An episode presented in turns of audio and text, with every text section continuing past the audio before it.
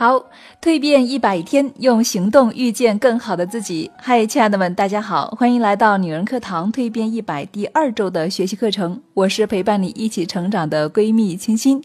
那今天呢，是我们共同蜕变的第九天。好，亲爱的们，那么上面部分呢，就是关于讲到了如何自我认识。那么我们再来回顾一下这个内容哈。我们呢，可以用一些话来形容自己。我们可以去呃。比如说，从社会的自我、生理的自我、心理的自我来进行一个自我的描述，以及呢，从真实的我、理想的我、别人眼中的我这样子呢，去更多的探索自我。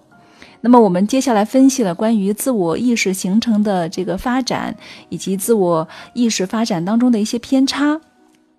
那接下来呢，给大家分享了关于了解自我的有效途径五个方法：内省法、他人评价法和比较法、实践成果法以及专业测评。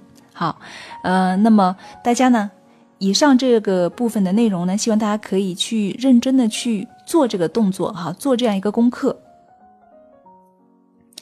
那么接下来这个部分的内容哈，就是叫做接纳自我。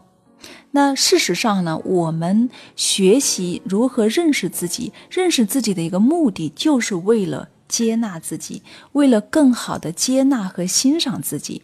因为接纳自己呢，可以有一种愉悦感和满足感。我们性情开朗，对生活乐观，对未来充满了憧憬。平静而理智地看待自己的长处和短处，冷静地来对待自己的得失，以发展的眼光来看待自己，充分地认识到成功不是永恒的，失败呢也只是暂时的，以以此呢，我们树立远大理想，并以此来激励自己，不断地克服消极的情绪。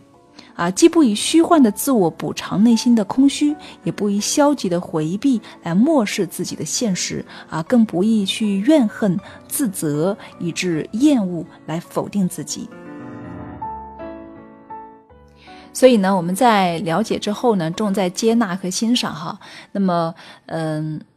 接纳和欣赏并不等于连自己的缺点也要看成优点，只是说对自己的优点呢要进行欣赏，缺点呢要进行理解，接受自己现在的状况，知道这是每个人都难以完成和避免的，啊，要看到自己的问题，然后努力的去改正它，要有一个适当的宽容，但不是纵容的心态。